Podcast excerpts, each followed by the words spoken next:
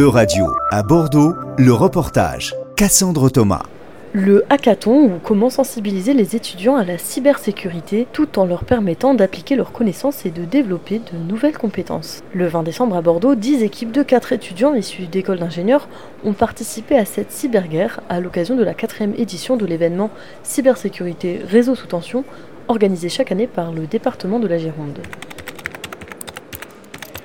L'objectif pour les étudiants, entrer dans le réseau simulé d'une mairie. Bernard Roussely dirige la société bordelaise Beware Cyber Labs qui a développé la plateforme utilisée pour les épreuves techniques du hackathon. Le, système que nous avons reproduit dans notre plateforme, hein, qui s'appelle CIBEX, c'est un système représentatif de ce que vous avez dans une petite commune moyenne de la Gironde ou dans d'autres départements. Nous avons reproduit euh, dans un environnement virtuel et fermé les services que pourrait avoir une mairie de ce type-là. Et dans ces services, nous avons introduit un certain nombre de vulnérabilités qui sont exploitables par euh, une personne malveillante.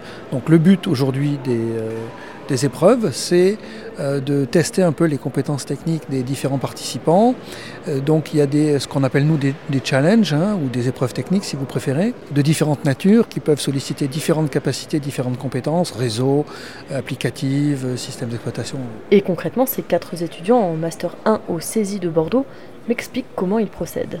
Pour faire clair, euh, on a une situation euh, d'une entreprise où il y a du télétravail et nous on essaye de trouver des failles euh, sur ce télétravail venant de l'extérieur. Ça peut être par exemple des ports ouverts sur la box, donc sur la box à la maison. Et si on trouve une porte ouverte pour accéder sur le réseau local, on peut accéder peut-être au poste et de la comptable. Et si par exemple son poste n'est pas à jour et qu'il y, a des mauvaises versions de son poste, on peut utiliser ces failles-là pour pouvoir euh, faire ce qu'on veut. Et à partir de là, trouver d'autres accès pour aller un peu partout, fouiller, récupérer des données. Par exemple, de la personne en télétravail, ben, on peut avoir des données de chez elle, euh, je sais pas, n'importe quoi, des factures, des choses sensibles, des données euh, notamment liées avec le RGPD, donc des données sensibles de clients. Cette année, le scénario s'est inspiré de cas de cyberattaques actuels comme le développement des faux virements. Cet ancrage dans la réalité permet de sensibiliser davantage les étudiants à la cybersécurité pour Bernard Roussely qui rappelle que le problème dépasse largement le territoire girondin. C'est pas propre à la Gironde.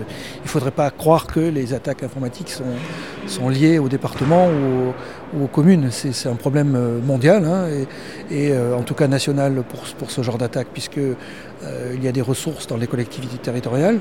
Donc c'est un problème général. Et au niveau européen, à partir du 16 janvier jusqu'au 26 mars, la Commission européenne ouvre une série d'appels à propositions pour le programme pour une Europe numérique. Dans ce dernier, un budget spécifique de 84 millions d'euros est prévu pour soutenir les activités de cybersécurité. C'était un reportage de Radio à Bordeaux, à retrouver sur euradio.fr.